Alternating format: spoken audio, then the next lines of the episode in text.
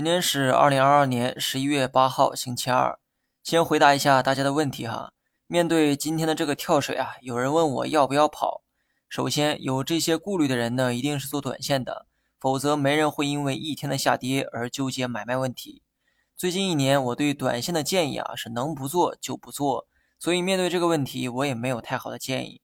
如果技术面找不到让你信服的卖出依据，那不妨问一问你的内心深处。问问自己哈，如果继续下跌，你的内心是否能承受住这个压力？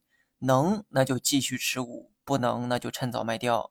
对于做长线配置的人，我还是那句话：三千点附近一定是机会更多，未来或许还会跌到两千九、两千八等等，但那时候只能说机会更明显了。我知道这话听起来啊，就像废话一样，因为无论大盘在什么位置上，低点肯定比高点机会多。但是很多人都忽略了估值两个字。我为什么没在三千七百点的时候说同样的话呢？原因很简单，那时候的市场估值太高了，白酒、医药、芯片的估值都飞上天了，一旦跌下来，根本没法预估空间。但现在市场估值啊非常便宜，可以说处在最近十年的最低水平。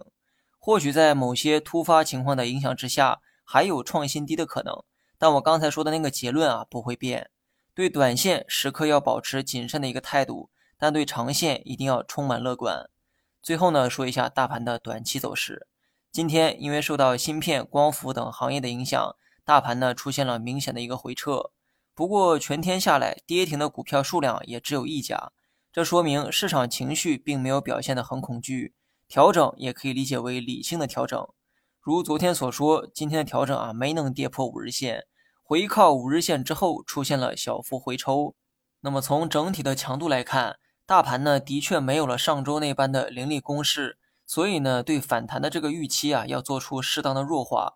不过仅从趋势来说，日线的反弹并没有破位哈，五日线上可以继续保持乐观，只是乐观的程度要适当的收敛。好了，以上全部内容，下期同一时间再见。